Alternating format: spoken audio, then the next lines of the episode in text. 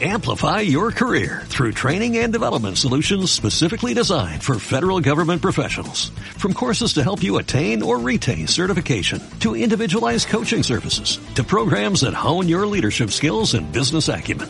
Management Concepts optimizes your professional development. Online, in person, individually, or groups. It's training that's measurably better.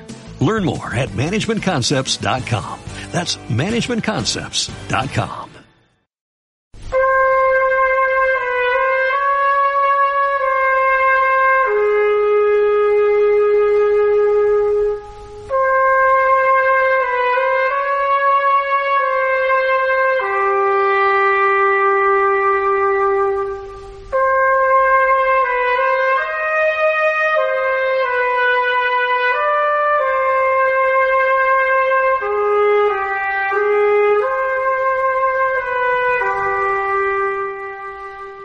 vida no le importa a nadie. Vivo como quiero y así seguiré. Una arrebatadora Ava Garner contestaba así a Humphrey Bogart en la película de Joseph L. Mankiewicz, La Condesa Descalza. La vida de cinómanos habituales se prolonga ya 57 programas haciendo lo que queremos y así seguiremos.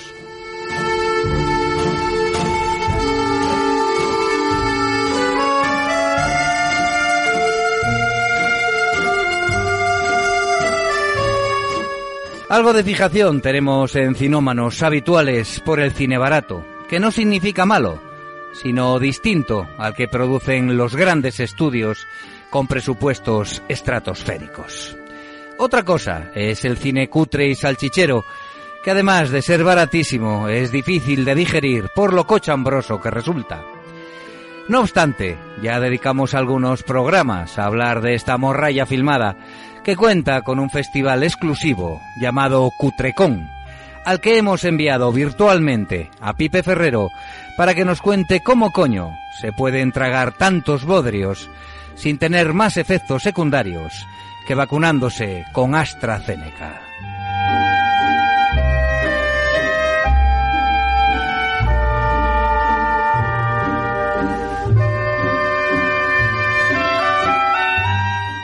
No solo Pipe ha nadado entre ponzoña cinematográfica estos días. También Quique Martínez se ha animado y quiere contarnos las conclusiones que sacó de la décima edición del festival más cutre del planeta. Y como no hay dos, sin tres, me apunto a glosar sobre dos tipos que encarnaron el cine de cartón piedra como nadie. Ed Wood y Jess Franco.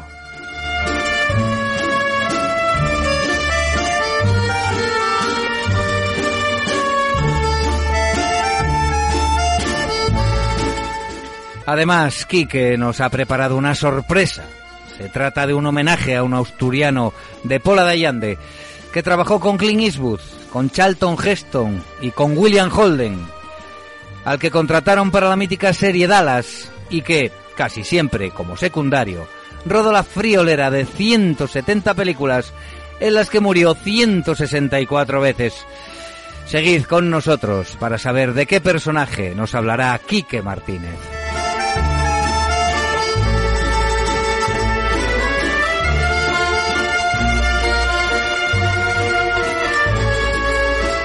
Ahora que ya podemos ir a las salas de cine, la sección de estrenos y recomendaciones cobra un mayor protagonismo en nuestro programa.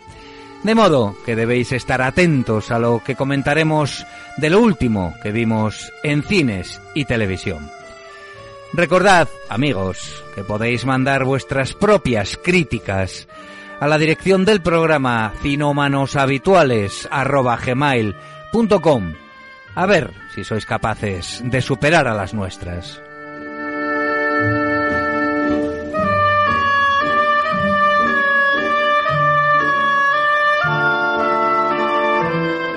Y para terminar musicalmente, recorreremos las ocho millas que rapeó Eminem en su eminente y archifamosa película copiada de otras.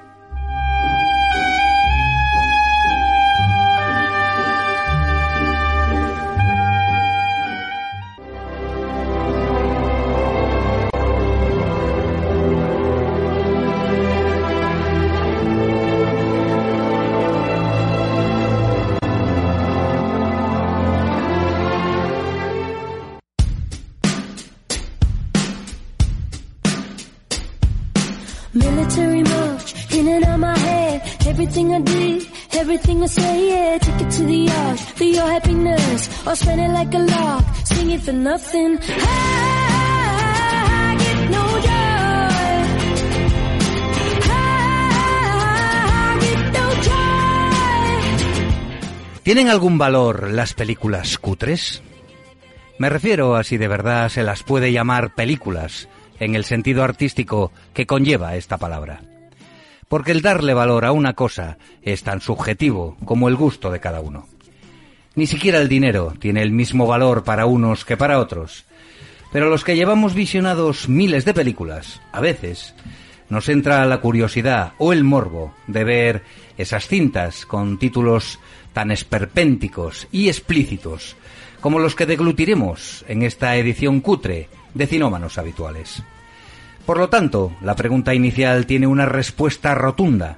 Las bazofias filmadas, bien a propósito, bien como consecuencia de cineastas chapuceros sin dinero ni talento alguno, tienen el valor nominal de pasar un buen mal rato hasta que decidamos mandarlas al carajo. Y el intrínseco de exprimirles el jugo, criticándolas ferozmente, sin tener en cuenta que los que participaron en ellas tienen su corazoncito, que mancillaremos y devoraremos, como los perros hambrientos e instruidos instalados en el plató de algún canal televisivo.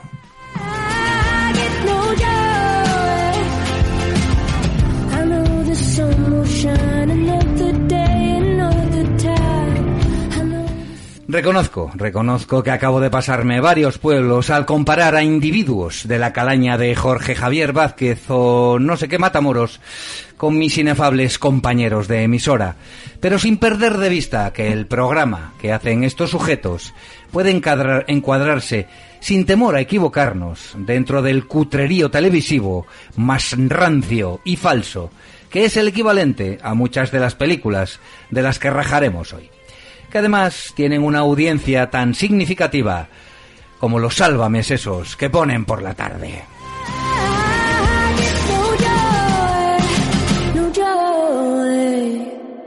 Bueno, bueno, pues sí, como tú muy bien dices, cine cutre, ¿no? Qué mejor de hablar sobre el cine cutre que del Cutrecon.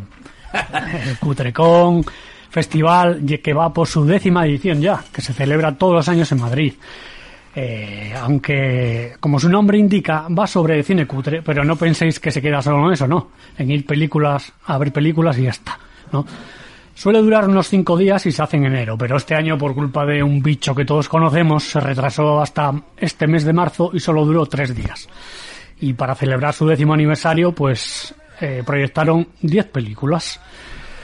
Bien, todo esto tiene un porqué, ¿no? Un nombre, Carlos Palencia. Es creador y director del evento. Según Carlos, la filosofía del festival trata de mostrar al público que hay películas tan mal hechas y que salieron tan mal, eso es importante, ¿eh? que se convierten en comedias involuntarias, otras directamente son parodias de superproducciones, eso sí. El 90% de las películas que, que proyectan son tan malas y están tan mal hechas que el público tiene básicamente dos opciones, o partirse de risa o echarse a llorar. No, y para echarse a llorar no creo yo que... Ya, hay, ya hay muchas cosas, ya Sí. entonces la gente va a pasarlo bien. Por eso la principal característica de sus proyecciones es que el público durante la emisión, ojo a esto, puede cantar, llorar, gritar, etcétera. Porque si no, estas películas serían insoportables. Mm, De hecho, fijaros, yo conocí a una chica en Madrid que fue un año y luego repitió, evidentemente, y dijo que estaban los actores y director de una de las películas, una de las proyecciones que fue ella, y cuando salieron a hablar al escenario la gente les tiraba huevos, tomates y todo lo que tenían, hortalizas varias. Sí, sí, ahí en directo, y abucheándolos y riendo, vamos, riéndose sin parar. Eso era Dios. También lo hacían durante la proyección de la película en cuestión, ¿eh? no solamente al final. Bueno, ¿qué suelen hacer aquí? Pues suelen pro- proyectarlas por géneros o hacer homenajes. En la novena edición, por ejemplo, del 2019, la temática principal era de monstruos marinos. Por ejemplo, eh, Chiquito de la Calzada murió en 2017. Pues al año siguiente, en la octava edición del 2018, en una sesión crearon algo llamado el Fistrovisión. Fantástico. Sí, sí, sí. Fistrovisión. Fistrovisión. ¿Qué hicieron? Pues en el Cutrecon se homenajeó a Chiquito de la Calzada con el Chiquito Fest. La organización preparó diversas sorpresas a lo, largo, a lo largo de la sesión, ¿no? en la que los espectadores jugaron un papel fundamental en la misma. Como por ejemplo se les pidió que para ir al Cutrecon ese día, pues que vistiesen para la ocasión con camisas de flores o hawaianas y de colores chillones, imitando al atuendo que chiquito lucía en los programas de televisión en los que participaba, ¿no? ¡Cobarde! Canal Ataque. Y durante la emisión de Brácula con Demordos fueron parte activa de la proyección, siguiendo las indicaciones que aparecían en la pantalla, cantando e imitando a Chiquito o jugando con diversos objetos que se repartieron por todo el patio de butacas.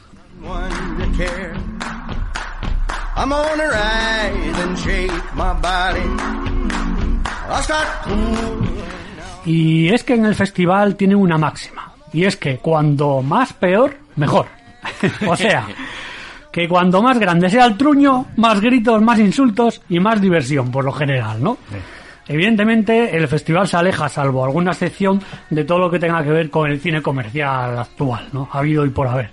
Celebrándose en pequeñas salas independientes, como son el auditorio del Centro Cultural Casa del Reloj, el mítico Cine Metropol, cines del Palacio de la Prensa en Callao, esta era la excepción, ¿no? Que esto ya es más céntrico y comercial. Y como no, mi preferido, mi preferido, chicos, todo un monumento al séptimo arte, como es el Cine Doré, en Antón Martín, la Filmoteca, lugar emblemático donde los haya, donde llevan proyectándose películas durante más de 100 años.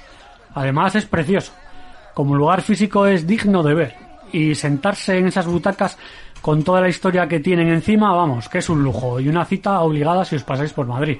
No sé si lo conoceréis, pero... Sí, sí, lo conozco, sí. Sí, lo conocéis. Pues no sé si estás de acuerdo conmigo. Totalmente. Es, es una gozada, es una preciosidad. Totalmente. Es muy bueno, la verdad.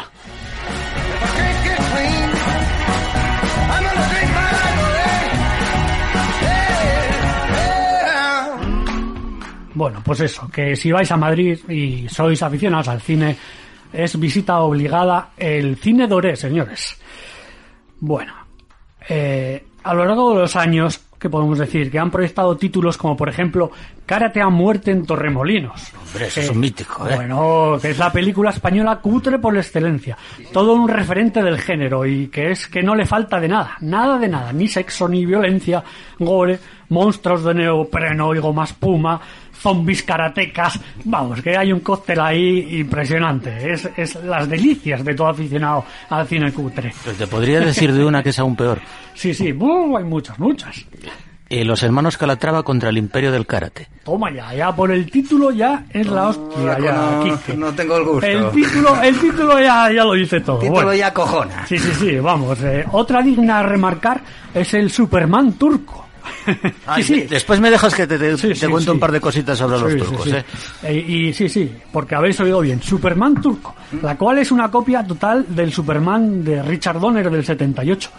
Pero como si fuese un fanmade, vamos, que si no sabes si reír o llorar viendo la película, ah, es más bien para reír, pero durante... Yo no lo aguanto mucho tiempo, no sé vosotros qué opináis. Yo pero- vi un trocín en YouTube pero y bueno. No sé, no sé. Porque mirad, la, la película, un detalle, comienza con, contando la historia de Superman, ¿no? Porque es un plagio total. Y los planetas y estrellas que se ven, ¿qué son? Pues son bolas de adorno del árbol de Navidad. sí, señor, del árbol de Navidad. Una, una Conceptual, ¿no? Conceptual, sí, señor. Una superproducción. Eso es, con una tela eh, negra de fondo. Y es que Turquía es todo un filón para este tipo de festivales. Al haber tenido una época desde el 60 hasta entrado en los 80 donde vivieron dictaduras, prohibieron cine extranjero, en especial, como siempre, el americano, ¿no? Este tipo de países. E hicieron sus propias versiones de películas como el Superman mencionado, ET, El Exorcista, Tiburón o La Guerra de las Galaxias, entre otras, ¿no? Estas producciones eran hechas con un presupuesto ridículo, así como sus efectos especiales. Sí, bueno, bolas- bolas de Navidad. Igual, igual, decorados y por, por qué no decirlo, hasta los actores y las actrices eran lamentables, porque vamos, es que era, era, en fin. En la mayoría copiaban literalmente su música e incluso escenas de la película original sobreponiendo las suyas propias, por supuesto sin pagar un céntimo por derechos, eh, con bandas sonoras plagiadas a, vamos, a- al milímetro. ¿Qué pasó con estas versiones? Pues la gente por la censura pues no las conocía, evidentemente. Y cuando por fin en los 80 las pudieron ver, se- el país estabilizó un poco más políticamente, se dieron cuenta de la bazofia que estaban consumiendo. La mayoría las destruyeron y dejaron de hacerlas. Eh, por bien o por mal, no sé. La India también es una buena fuente para estas producciones, ¿eh? No os creáis que Turquía solamente. Aquí, por ejemplo, en su versión, en su versión de Superman, este se marca un baile estilo Bollywood que es para partirse. Vamos, si lo veis, Es que alucináis. no puede haber película de, de Bollywood sin baile. No puede haber. Como no puede- sea Superman, sea el hombre lobo, es igual. Sí, sí. No puede haber. Pues mira, Pipe, ya que me estabas hablando ahora, eh, digamos, el tema de los turcos, te voy a decir una cosa. ¿Sabes que hay todo, han creado todo un género cinematográfico sobre todo este tipo de, de películas? Se llama Turksploitation. Totalmente. El. Turksploitation. Es una denomina- denominación que se da, digamos, a una serie de películas turcas de bajísimo presupuesto y que suelen tener en común ser remakes de éxitos de, de Hollywood y a la vez utilizar de la manera más descarada secuencias completas de metraje no autorizado de las películas originales. Mira, y como ejemplos te voy a sacar un par de ellos. Uno, eh, y uno, y en otro me voy a extender un poquito más. Hay uno que, eh, que se, eh, una película de 1973 que se, se tituló en inglés Three Big Men, en la que nos encontramos nada más y nada menos que, por un lado, al Capitán América, eh, acompañado de Santo, ¿te acuerdas de Santo? Santo, el luchador mexicano, de lucha libre, sí, sí. eh, el Capitán América y Santo que luchan contra un villano que eh, con un atuendo que sospechosamente, sospechosamente se parece a Spiderman. Imagínate lo que puede salir de aquí. Three Big Men de 1973. Tres Me la apunto, me la apunto para no verla. claro. Ahí está, ahí está. Pero bueno, oye, yo no sé, Jesús. eh, Sí. Yo creo que puede ser muy divertido. Eh, es decir, Bueno, vamos, va un ratín, vamos. es lo que decía Va un Pipe ratín, antes, exactamente. no puedes verlas enteras. Oh. por- Pero bueno, vamos a ver, la estrella, la gran estrella de esta, de, de esta serie de películas de Turksploitation es una que se titula, mira, voy a pronunciarlo en turco además, mira tú, vamos, la primera vez que en cinómanos habituales Se habla turco. hablamos en turco. Dumñani Kurtaran Adam. Hombre, claro. ¿Qué te claro. parece? ¿Eh? ¿Viste?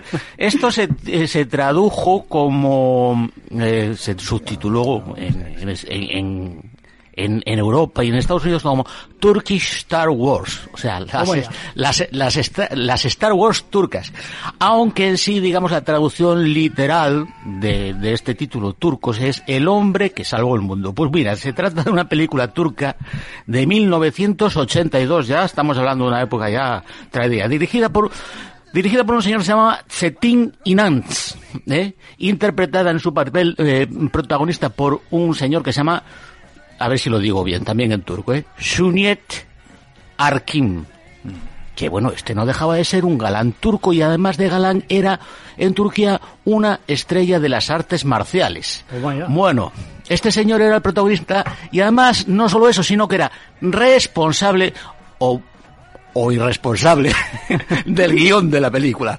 Bueno, o si po- podéis Sí, bueno, imaginar cómo es. No bueno, se pues comió mucho la cabeza para hacer el guion. bueno, pues la película nos presenta, digamos, un, un- un muy difícil- difícilmente tragable enredo cinematográfico entre ciencia, fic- ciencia ficción y artes marciales estilo Hong Kong, en el que se incluyen escenas, como bien decías tú antes, descaradamente cortadas y pegadas desde la original Star Wars. O sea, Casi o sea, nada. No es que eh, no es que se, se, se repitieran eh, y se rodaran digamos escenas parecidas al original no. Es que se ha cortado del metraje original se ha cortado descaradamente corta pega y pega lo que es esta Y- película y hace una película propia. Y seguro que John Williams también sonaba ahí.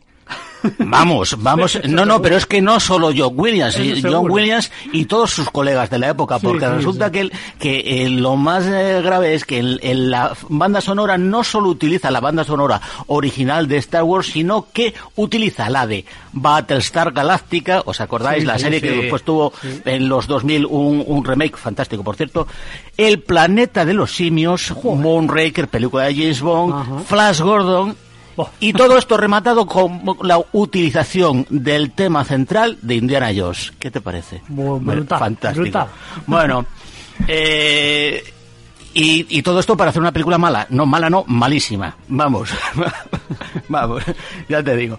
Eh, eh, la cuestión es que no, no podemos, no podemos eh, buscar un, un calificativo para, para la película si no dominamos el idioma Klingon, que es el único idioma que podríamos encontrar un, ya te digo. Pero, pero vamos a ver, eh, lo peor de todo esto es que en el 2006 tuvo una secuela que además es más mala todavía. Y además el 2006. Más mala todavía. No, no les hizo falta, digamos, eh, fusilar ni hacer cortapega, pero era más mala todavía. Se llama Duñañi Kurtarán Adán Oglu. Que quiere decir el hijo del hombre que salvó el mundo. Y bueno, esta no la vi, ¿eh? Pero bueno, vuelvo a repetir, creo que es peor. Y mira, ya que estábamos con esto eh, de, de, de- de la Cutrecon, quería, quería terminar con un par de cositas, un par de ejemplos. Mira, eh, la, la primera vez que vine a, a Cinómanos, eh, aquí en esta agradable compañía que, que tengo con vosotros, ¿recordáis que os hablé un poco de, de, de Ishiro Honda y de Godzilla? Bueno, pues eh, resulta que cuando Ishiro Honda eh, se empezó a, ca- a cansar un poco de, de, la, de la franquicia Godzilla, eh, fue dejando el, el papel el papel director a, a un señor que se llamaba Jun Fukuda. ¿Qué pasó? Pasó que las producciones empezaron a, a decaer, pero, pero de una manera eh, palmaria. En 1973 este Jun Fukuda hace una película que se llama Godzilla vs. Megalón. Es muy simpático el título que le ponen en España. En España, eh, en vez de ponerle Godzilla contra Megalón, resulta que les da por llamarla Gorgo y Superman se citan en Tokio.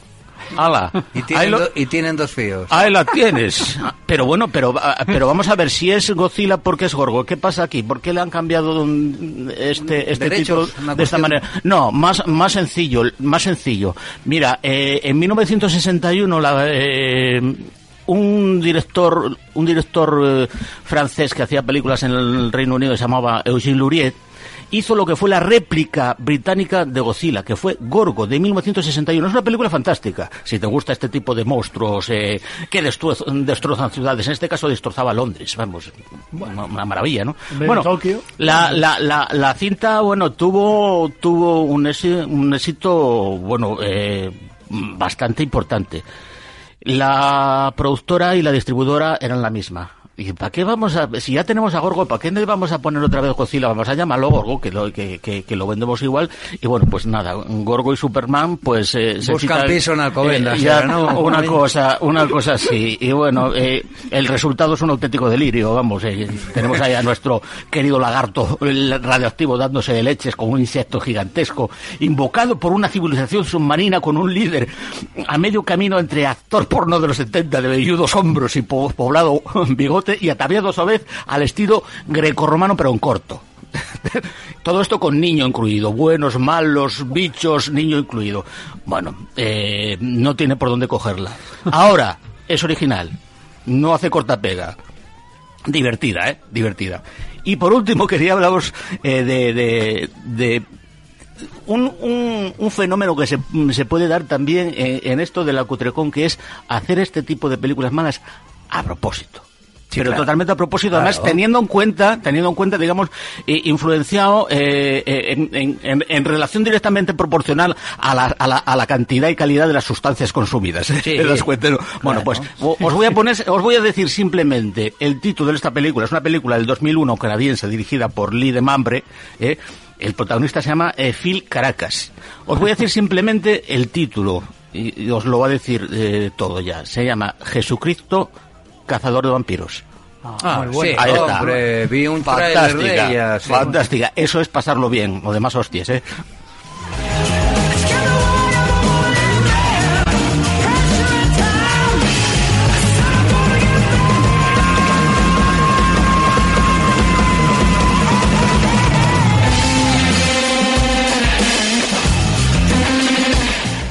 Bueno, yo, aunque creo, creo que no se ha exhibido en ninguna de las ediciones del Cutrecon, la película de la que voy a hablar toca de lleno, toca de lleno el tema estrella del cinómanos habituales cutre de hoy, ¿no? Ed Wood, del año 1994 y dirigida por Tim Burton, cuenta en clave de comedia la vida y obra del considerado peor director de la historia del cine. Algo muy discutible eh, si nos atenemos a lo que estamos escuchando en el programa de hoy. Ed Wood, personaje interpretado sin su histrionismo habitual por un Johnny Depp en fase buena, eh, es un director, bueno, visionario, sin ninguna formación, ¿eh? que sueña con hacer grandes películas, aunque no es precisamente un perfeccionista. Bueno, pues logra reunir un grupo de actores de medio pelo y al mismísimo Bela Lugosi en el ocaso de su carrera para rodar una película. Ed Wood fue un director, guionista, actor y productor americano que hizo largometrajes cochambrosos durante la década de los 50, lo que le valió el calificativo, como digo, de peor cineasta de la historia y precursor de las películas de serie Z. O sea, lo más perronero que en cuanto a cine se puede considerar. De su obra no puedo hablar con conocimiento porque no he tenido el estómago de ver ninguna cinta completa. Pero la de Barton está basada en el rodaje de Glenn o Glenda, que trataba el tema del transexualismo en la América de los años 50. Casi se puede considerar autobiográfica, porque Wood era amigo de vestirse con ropa de mujer y ambiguo en su sexualidad. Es más, se adjudicó el papel de protagonista para poder vestirse con los jerseys de angorina que tanto le ponían. En la maravillosa película de Barton se narra, con una excelente fotografía en blanco y negro, la historia de este personaje de forma delirante y amable, sin burlarse de Wood. ¿eh? En ningún momento se burla del director. Y eso, eso es sin duda lo que hace de esta cinta la mejor filmada por Tim Burton. Bueno, eso eh, y haber tenido un elenco de actores muy enchufados, ¿eh? en el que destaca pues Martin Landau, ¿eh? que se llevó el Oscar al mejor actor secundario por su papel como el drogadicto y lunático Bela Lugosi, ¿no? Hace tiempo, hace tiempo que no la veo completa, es una película que vi varias veces, pero eh, yo daría para hablar, yo creo, un programa entero, ¿no? De esta película, porque es compleja, es sutil, divertida y dramática, muy entretenida y finalmente transgresora, si tenemos en cuenta lo que hacía este tipo en el submundo del cine rastrero. Sí, Jesús, yo coincido contigo totalmente. No sé si la mejor, pero sí de las mejores. Y me encanta Martin Landau, el papel de Bela Lugosi, me encanta. Y me encanta la escena que estábamos hablando aquí, que se la reproduce genial cuando está con el pulpo de goma espuma y se cae en la, en la fuente piscina aquella. Es, es brutal, De buenísimo. la novia del monstruo. Eso, es La novia del buenísima. monstruo. Esa es de la novia del monstruo, sí. Buenísimo. Y cuando y bueno, además se cae ahí hay Sí, un pollo- sí, bueno, y él siempre dice a positivar. Eso es. Nunca nunca se repite una Nunca, escena. nunca, nunca. Es bueno, era era un apasionado, era un apasionado del celuloide, ¿no? Un tipo que quería hacer cine sin ocuparse tanto de aspectos, bueno, pues como el guion, la fotografía, los actores o la producción, ¿no? Menores. cosas menores, ¿no? Por lo que hacía películas espantosas, ¿eh?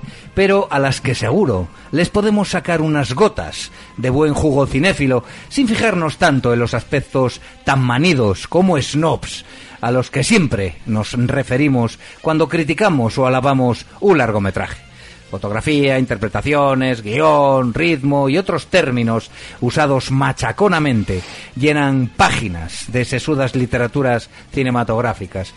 Desde luego que cuando me pongo a filosofar no tengo techo. En fin, amigos, eh, Ed Wood es digno de estar en este cutre programa de hoy, pero si habéis visto la obra de arte que sobre él hizo Tim Burton, tendréis sentimientos contradictorios sobre lo que significa hacer cine.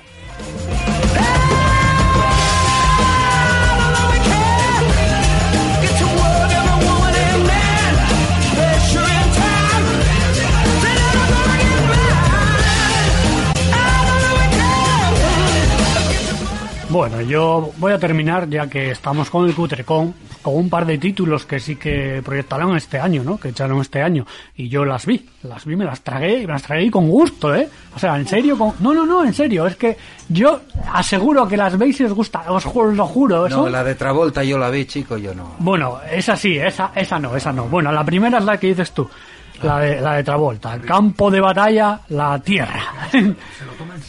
Brrr. Campo de batalla, la tierra, del año 2000, ¿no? Que ese es un John Travolta acompañado de, de Forrest Whitaker, ¿no? Un John Travolta acompañado de Forrest Whitaker que protagonizan este engendro que fue uno de los más sonados batacazos de la historia del cine. Sí, sí. Verdad, fue, fue... largo. Bueno, es que tiene un guion lamentable. Estaba, pues, ya directamente, está basado en una novela del fundador de la polémica Iglesia de la Cienciología, a la que, Que pertenecía Travolta. pertenece Ron Hubbard. Travolta, sí señor. Motivo por el que John Travolta, como decimos, también la produce, ¿no? Además de protagonizarla, la produce. Bueno, ganó todos los premios en, los Razzies, ¿no? Del año 2010, como la peor película de la década. ¿De qué trata? De la rebelión de los humanos en el año 3000, donde unos alienígenas a los que pertenecen Travolta y Whitaker los tienen esclavizados y en peligro de extinción, ¿no? La raza humana está en peligro de extinción. Las actuaciones son irrisorias. No sabes si se están descojonando o qué. El maquillaje, ni, comen- ni comentarlo. O sea, los extraterrestres son como una mezcla, mirar, entre hobbits gigantes y el, y el león del mago de Oz. Sí, sí. Sí, sí, gastaron peluquería, ¿eh? Sí, sí, sí, sí, sí. Sí, pelo tienen a bondo. ¿eh? Porque tienen bigotes o barbas al estilo Fumanchu Sí. Y, y no sabes lo que estás viendo realmente. Y los efectos especiales van acorde con las anteriores películas mencionadas, con todas las que hemos mencionado, ¿no? Lo que pasa es que esta se la tomaron muy en serio, como para hacer algo, yo no sé qué tomaron eh, Whitaker y Travolta para, para hacerla, la verdad, pero vamos, vamos, que todo en lujo de película. Aún así, yo no sé si seré tan friki que la disfruté y dos horas se me pasaron volando, eso sí. La disfruté no tanto como la siguiente que voy a comentar. Esta sí, esta sí. La otra película es Psycho Goreman. O sea, El nombre ya cojona, ¿eh? El Sí, nombre sí. ya... Hostia, yo no la conozco, Es, es la hostia, el nombre ya. Bueno, pues esto es una producción canadiense del reciente año pasado, del 2020. Esta sí que es divertida, ¿eh? Al menos yo me lo pasé muy bien. Y, y Tere, mi chica, también. Sí, sí, lo pasamos muy bien. Es que hay una niña que es la caña. Es, es la, la caña, la niña. Es la, la bomba, vamos. Está junto a su hermano. Eh, ¿Y qué hacen? Resucitan a un señor de la guerra alienígena que, y se y hacen con el poder de una gema que, que esa gema hace que controle a ese señor superpoderoso, un señor de la guerra, ¿no? Y bueno, hay unas situaciones que son cómicas, no, lo siguiente, pero tiene un toque, tiene un toque la niña, o sea, muy bueno, genial. Tiene, Me- hay me la busco. Sí, sí, hay cada situación que te, que te descojonas, literalmente, y muy buena, ¿eh? O sea, no es, no es tan mala como la anterior, igual es peor, pero... Es una buena mala de esas, Eso- ¿no? eso de es, esas eso que es, dices, de, lo mala que son se pasan, Sí, ¿no? sí, yo no sé. A ser... Por ejemplo, o mucha gente, por ejemplo, tildó en su época de Starship Troopers, por Sí, ejemplo. no, es una película. A mí siempre me gustó. ¿Te das ¿eh? cuenta? Sí, es una película que está tildada en malísima y sin embargo es una Ah. peli que te gusta mucho. A mí siempre gusta. me gustó de malo ya. Pues esta es igual, lo que pasa es que quizás yo creo que, que se alarga un poquillo, ¿no? Pero bueno, bueno, en el fondo ingredientes similares a las anteriores, ¿no? Eh, sí que tiene esta un poco, pero un poco más solo de calidad en el maquillaje y tal, pero muy poco. Y sí que se puede aguantar del tirón. E incluso disfrutarla, como decía.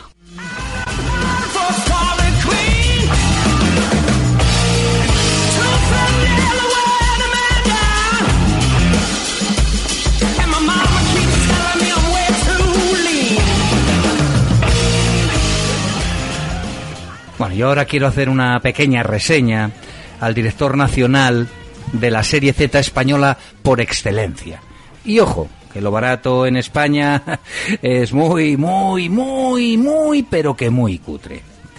Jesús Franco Manera, más conocido por su seudónimo, seudónimo Yes Franco, aunque usaba decenas, decenas de seudónimos, era un profesional como la copa de un pino que trabajó con grandes directores españoles y extranjeros, eh, y con estrellas de la talla de Klaus Kinski, Fernán Gómez o Christopher Lee. Llegó, fijaros, eh, llegó a ser ayudante de producción en la épica 55 días en Pekín, de Nicolas Rey, que se rodó aquí en España, e hizo la banda sonora de la obra clave del cine español Muerte de un ciclista, un peliculón tremendo, de Juan Antonio Bardem. O sea que estamos hablando de un tipo que iba sobrado de conocimiento y que además tenía vocación cinematográfica porque era licenciado en Derecho, pero nunca ejerció la profesión. Prefirió dedicarse al cine barato. En fin, trabajó en géneros tan dispares como el terror, la comedia, el fantástico y hasta la pornografía. Franco siempre fue machacado por la crítica, pero cuenta con una legión de seguidores que lo consideran un artista de culto, otra vez esta palabreja. El caso es que mi tocayo hizo películas que tuvimos oportunidad de ver en alguno de los interesantes ciclos que ponían en la 2 cuando la televisión era merecedora de ese nombre. Aunque desde luego que muchas de sus películas no eran para un público infantil. Bueno, a veces ni infantil, ni adulto, ni nada. ¿eh? Bueno, voy a voy a criticaros, eh, voy a voy a citaros más que criticaros porque a ver, eh, a Jess Franco ya digo que lo machacaron, por lo tanto no merece la pena eh, criticar su obra. Voy simplemente a citaros varios títulos, ¿no? Algunos os sonarán si vinisteis al mundo en la década de los 60 y frecuentabais salas de arte y ensayo con proyecciones aquellas calificadas S. Atención porque Jess Franco hizo 200 y pico películas como director, ¿eh? Ahí van algunos títulos. Los ojos siniestros del doctor Orlov. Que bueno, de estas de Orlov me parece que tienen dos o tres. Sí, yo, vi, cuantas, sí. yo vi dos. Y bueno, en fin. Eh, terror con mucho quechu. Don Quijote de Orson Welles, ojo, ¿eh? De 1992, en la que trabajó con el mismísimo director de Ciudadano Kane. Sexo caníbal, título que no merece comentario.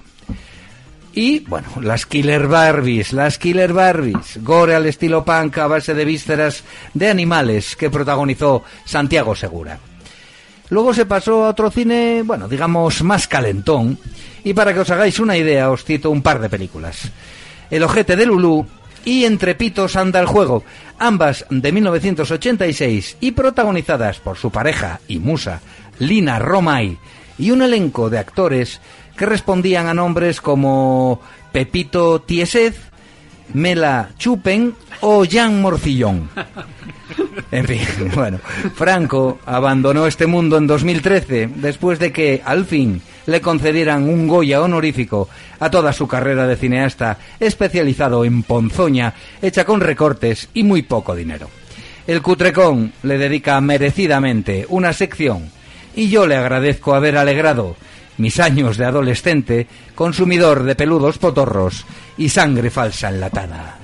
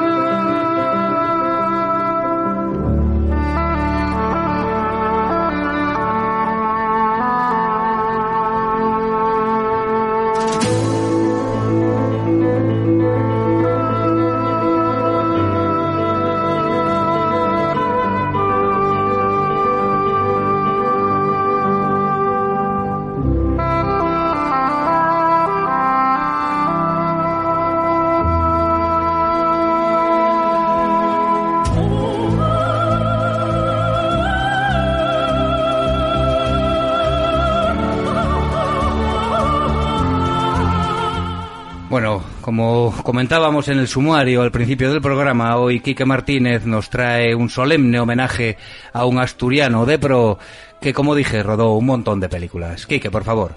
Bueno, pues tenemos con nosotros a, a Fran Braña. ¿Alguien se imagina la música del, del bueno, el feo y el malo tocada con gaita y tambor? ¿O alguien se imagina a un asturiano andando a tiros y a leches con Clint en medio del desierto de tabernas en Almería? Bueno, pues este es el protagonista de esta sección, un auténtico currante del cine, un trabajador incansable y participante casi siempre de, secu- de secundario o incluso menos, tercia- terciario, ¿no? veces no decía nada, ¿eh? Claro, no, no, no, claro, claro, claro, desde luego. Em, y muchas veces eh, lo que- eh, salía para morir, ya directamente, en, en, en al menos 170 películas. Frank Braña. Pues aquí lo tenemos, eh, Francisco Braña Pérez, que nos nace en, en la Pola de Allande, nada más y nada menos, en la Pola de Allande, que huele, huele a pote, a pote verces, talmente, ¿no? sí, a. ¿Eh? El 24 de febrero de 1934, en el seno de una familia humilde, vamos, que esto lo lleva, digamos, aún siendo muy niño, a, a empezar a trabajar cuidando el ganado, ¿eh? lo que se hacía de aquella en los pueblos. Y posteriormente, eh, no le queda más remedio que bajar a la mina también, a picar carbón. En este periodo su padre consigue, consigue entrar en, en la Guardia Civil, lo que le anima, digamos, a intentar seguir sus pasos. Pero ¿qué pasa? Por desgracia, digamos, su temprano paso por la, por la mina ya había, ya tempranamente me- menoscabado su salud. Es, digamos, dado como inútil en el ejército, con lo cual su carrera en la Benemérita acaba tempranamente truncada. Eh, bueno, eh, parece ser que tenía enfocado eh, Frank, bueno, Frank, no, perdón, vamos a decir, Paco. En este momento todavía no era, no era, Era no era, Paco. Fran- era Paco, Paco. era Paquín, Paco, Paquín, ¿eh? Paco Layandés. Bueno, Joaquín. murió con, para, su- para sus amigos siempre fue Paco, ¿eh? También hay que decirlo, ¿eh? El gran Frank Braña. Parece ser que tenía enfocado su futuro como, como empleado de banca. Y en un momento determinado surge una oportunidad de oro, que es marchar a Madrid para trabajar de chofer. En Madrid se enteraría de que hay un sitio donde necesitan especialistas de cine. No pierde eh, ni un momento y se, tira para allá a ver lo que pasa. Lo primero que le preguntan es a ver si le dicen si sabe conducir. Él, eh, evidentemente era muy bueno conduciendo y estaba trabajando de chofer en Madrid.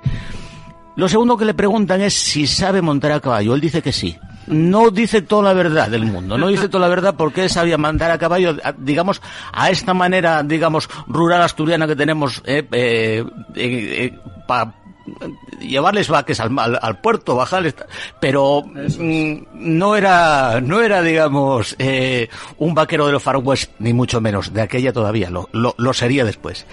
Bueno, pues nada, eh, pasa el tiempo y ya en 1960 nos lo encontramos en la primera película en la que aparece muy, muy brevemente, muy brevemente y no en los títulos de crédito. Eh, decíamos que apareció en unas 170 pe- películas, pero desgraciadamente no en todas aparece acreditado. No en todas, ¿eh? Pero bueno. La primera película en la que, en la que lo encontramos es Café de Chinitas de Gonzalo del Gras, en la que viene a compartir, digamos, eh, pantalla con monstruos como el gran Antonio Molina y Rafael Farina. Vamos, esto eh, cañí totalmente. Bueno. Vuelvo, vuelvo a repetir, no aparecen los créditos. Pero a partir de este momento ya es un no parar. Ya es un no parar porque ya al año siguiente, a lo si- al año siguiente ya lo encontramos haciendo de romano y de especialista en Rey de Reyes, de Nicolás Ray. Antes había, habías hablado de, de, de 55 días en 55 días de Pekín, que es de Nicolás Ray. Son dos producciones de Sabel Broston que le en encantaba España. España. Sí, le encantaba España. Sí. Y le salía más barato también, hay que decirlo. Sí, Vamos, le salía sí. bastante más barato. Pues Rey de Reyes eh, es eh, la primera aparición de, de nuestro querido Frank en, en, el, en la pantalla internacional. Eh, acordaos que en Rey de, en Rey de Reyes teníamos eh, como en el papel de la María Magdalena a nuestra queridísima Carmen Sevilla.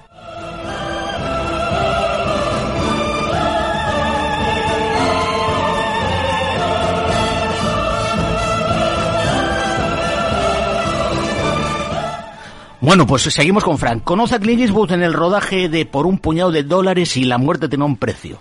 Eh, son la primera y la segunda entrega de la trilogía del, del dólar de Sergio Leone. Y sigue sin salir en los créditos. Lo encontramos también en C'era una vuelta y West, que es hasta que llegó su oro también de, de- del, del genial italiano del Leone, espagueti, del Spaghetti Western. ¿Y qué demonios es que está hasta en el buen, el bueno, el feo y el malo? O sea, l- en el culmen del Spaghetti Western. A fines de los 60 eh, ya comienza a colaborar con uno de los eh, de los principales realizadores del western patrio. No sé si os acordáis del gran Rafael Romero Marchén. Hombre, el rey del western español. Exactamente. Hablamos de. Exactamente. eh, que tenemos eh, películas. Aquí ya empieza a salir en los títulos. Ya empieza a coger ya papelitos siempre de siempre de malo, eh, siempre de malo y siempre Esa cara que tenía esas cejas. no puede ser. Esas cejas y sus ojos Ah, azules, azules. exactamente. Por eso no hablaba el hombre, solamente lo enfocaban y moría.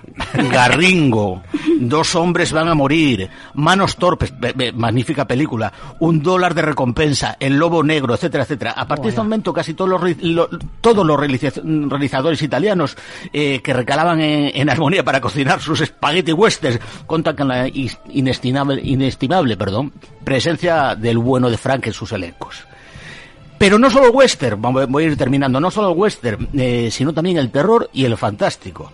Nos lo encontramos eh, en la primera entrega de, de la famosa eh, saga de los templarios de, de, de Amando de Osorio, que era la de El ataque de los muertos sin ojos, no sé si os acordáis de ella, de la, No, no. eran unos, unos, quizá la primera película de zombies española. ¿Eh? Eh, eran unos zombies templarios eh, que no tenían ojos, eh, calaverosos que, bueno, a caballo y espada en mano mm, dejaban sin cabeza a poblaciones enteras de, la, de las llanuras castellanas. Ahí estaba también el hombre. Ahí, ahí teníamos, a- en la primera entrega, ahí teníamos a Frank. Y después, eh, con, con esto del fantástico, nos encontramos a su colaboración con uno de los más importantes factotums del fantástico y terror español, que es nada más y nada menos que Juan Piquer Simón. Simón, sí, señor. Ahí nos encontramos con películas de como eh, eh, Viaja al centro de la Tierra, Supersonic Mech, eh, eh, mm, Misterio en la isla de los monstruos, Mil gritos tiene noche, etcétera, etcétera, etcétera. etcétera. Oye, vaya mérito el hombre salir de Pola de Allande, que solamente había vacas y ovejas. Y de la mina, ¿eh? Y de, Y la, de la mina, mina. y de la mina e irse y hacer lo que hizo. ¿eh? Pero no solo eso, no solo, no solo eso, sino que fue también partícipe del boom del cine kinky. También. Sí. ¿Os también. acordáis de José Antonio de la Loma? Sí, hombre. Perros callejeros, Perros. perros callejeros y el vaquilla. Ahí estaba, Ahí ahí estaba Frank. Frank. también. Sí, señor, Pues, sí. Pero eh, quien no, quien la acompañó durante, durante toda su carrera fue la psicosis. Ya, que Sí, al final sí. se lo llevó, ¿no? Al final se lo llevó, Sí. se lo llevó el, el 13 de febrero de 2012. Frank Braña favorece- fallece en, la, en el Hospital Puerta de Hier- de Hierro de, de Majadahonda no, a consecuencia sí. de una insuficiencia Hay un respiratoria. vídeo del año anterior y el hombre está muy cascado, no puede hablar casi. Sí, ahoga, uno, tal, uno que está- le hace una entrevista a Paco Sí, Porras. Sí, Paco Porras. Sí, eso es, bueno. eso es. Bueno, Eh, también la ves. Pues la, pe- la última película de Frank fue en el 2004 y fue Tío Vivo C 1950 de José Luis García, muy bien. Pues un saludo y un placer hablar de este hombre. desde luego.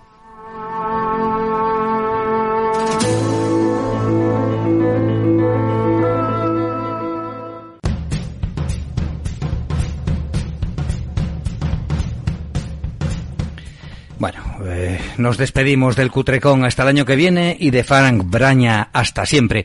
Y nosotros, hasta ahora mismo, que pasamos a los estrenos y recomendaciones.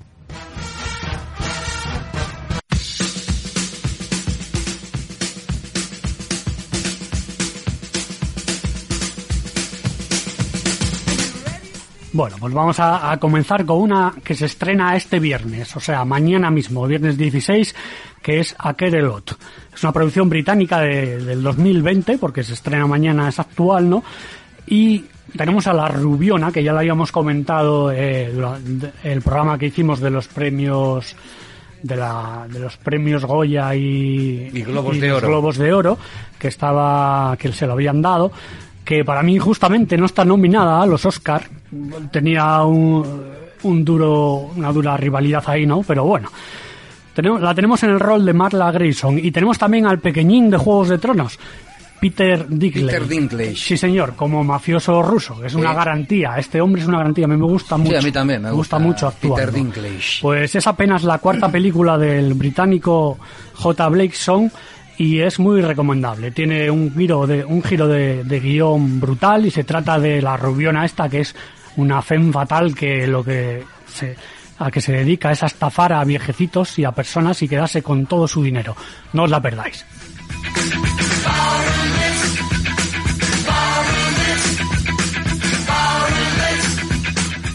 Bueno, la verdad es que no sé, no sé si acierto recomendando al 100% la serie española Sky Rojo. Así que lo haré al 50%, porque me gustó a medias y porque, bueno, mezcla, mezcla muchas cosas, ¿eh?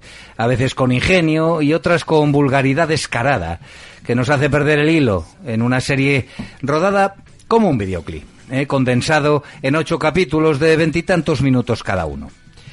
Esta tragicomedia, a veces boba, a veces lírica, es un refrito, como los de Tarantino, al que sus creadores, Alex Pina y Esther Martínez Lobato, no se cortan un pelo en plagiar, tanto en su estética como en su guion encontrado.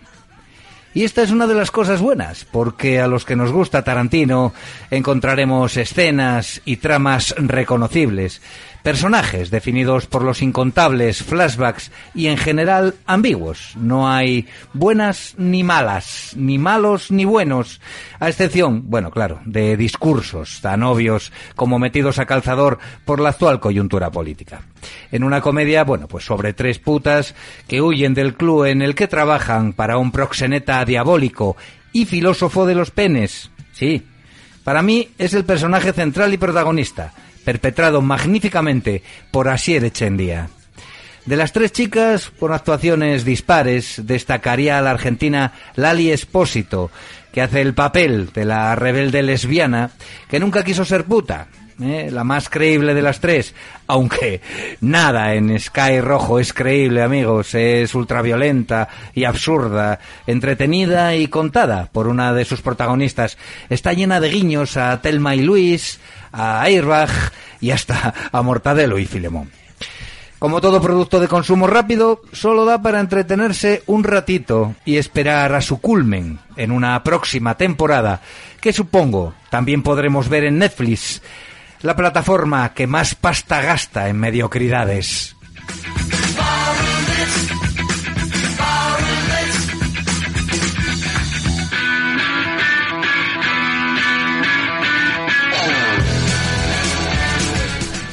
Bueno, el obituario, el obituario de hoy lo ocupa George Segal, fallecido el pasado 23 de marzo a los 87 años.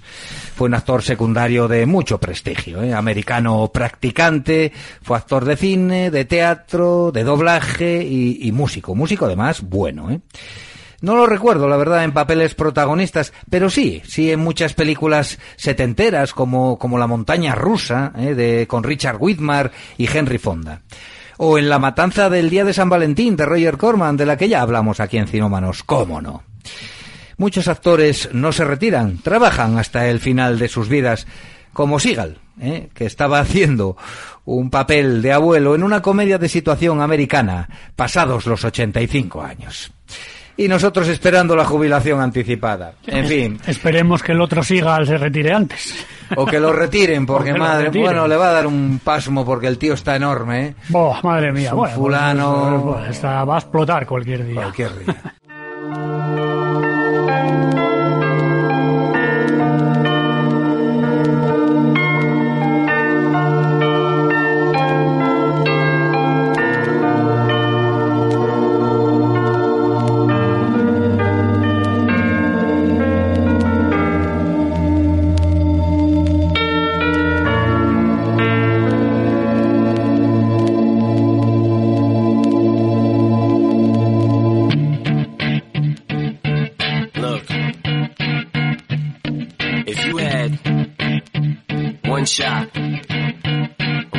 opportunity to seize everything you ever wanted, one moment, did you capture it? Just let it slip. Yo. His palms are sweaty, knees weak, arms are heavy. There's vomit on his sweater already. Mom's spaghetti, he's nervous, but on the surface he looks calm and ready to drop bombs. But he keeps on forgetting what he wrote down. The whole crowd goes so loud, he opens his mouth, but the words won't come out. He's choking how? El rap no es un género musical habitual en cinómanos. Así que, para dar gusto a nostálgicos y fans del rapero Eminem, Frank nos ha pinchado ya el tema principal y éxito arrollador de la película de Curtis Hanson, Ocho millas, titulado Lost Yourself.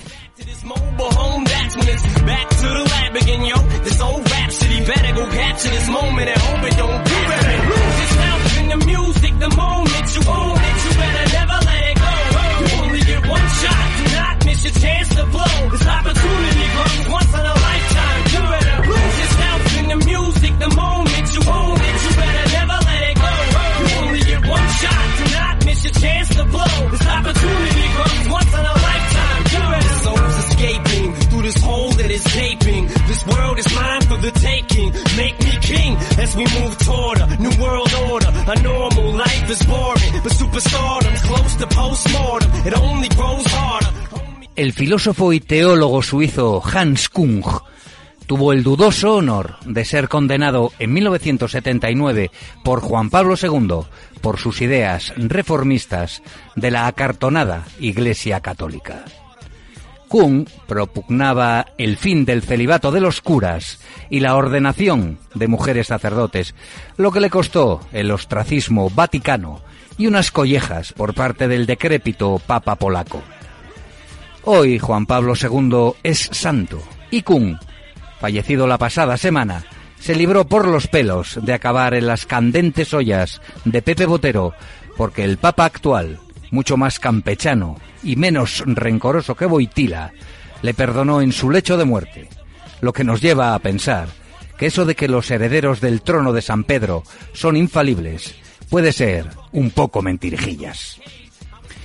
Lo que sí es infalible y brutalmente auténtico es Cinómanos Habituales, a cuya cita debéis acudir todos los jueves de 9 a 10 de la noche en APQ Radio, bajo pena de excomunión, que haremos efectiva Fran Rodríguez en la pecera de los botones y Quique Martínez, Pipe Ferrero y Jesús Palomares, enseñando y aprendiendo un poco de lo que más nos gusta, el cine. Buenas noches, amigos. Buenas noches. Buenas noches.